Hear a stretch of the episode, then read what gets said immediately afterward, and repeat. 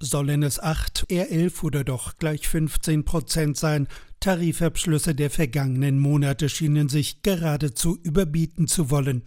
Doch bei einer Laufzeit von zwei Jahren oder länger und etwa 14 sogenannten Nullmonaten ohne Lohnerhöhung real bleiben am Ende gerade 5,5 Prozent plus, kalkuliert Thorsten Schulden, Leiter des WSI Tarifarchivs der gewerkschaftlichen Hans-Böckler-Stiftung. Bei einer Inflationsrate von 5,9 Prozent erreicht das nicht ganz zum Ausgleich. Der Lohn kletterte zwar etwa doppelt so hoch wie 2022, doch Thorsten Schulden beziffert, welchen Effekt das vorher geringere Lohnplus und die hohen Inflationsraten letztlich haben. Massiven Einbruch bei den Reallöhnen aufgrund der hohen Inflationsraten.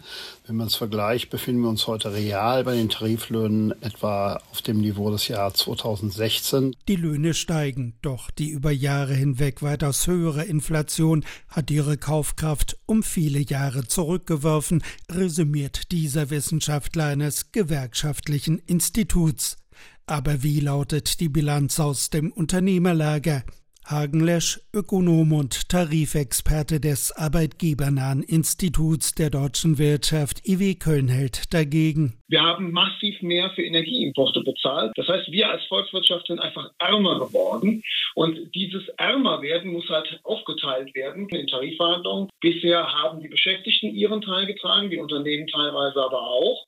Verlierer dieses Wohlstandsverlustes sind nicht allein die Arbeitnehmer, sondern halt auch viele Unternehmen. Die deutsche Wirtschaft steckt in einer Rezession, auch weil der Binnenkonsum als tragende Konjunktursäule eingebrochen ist.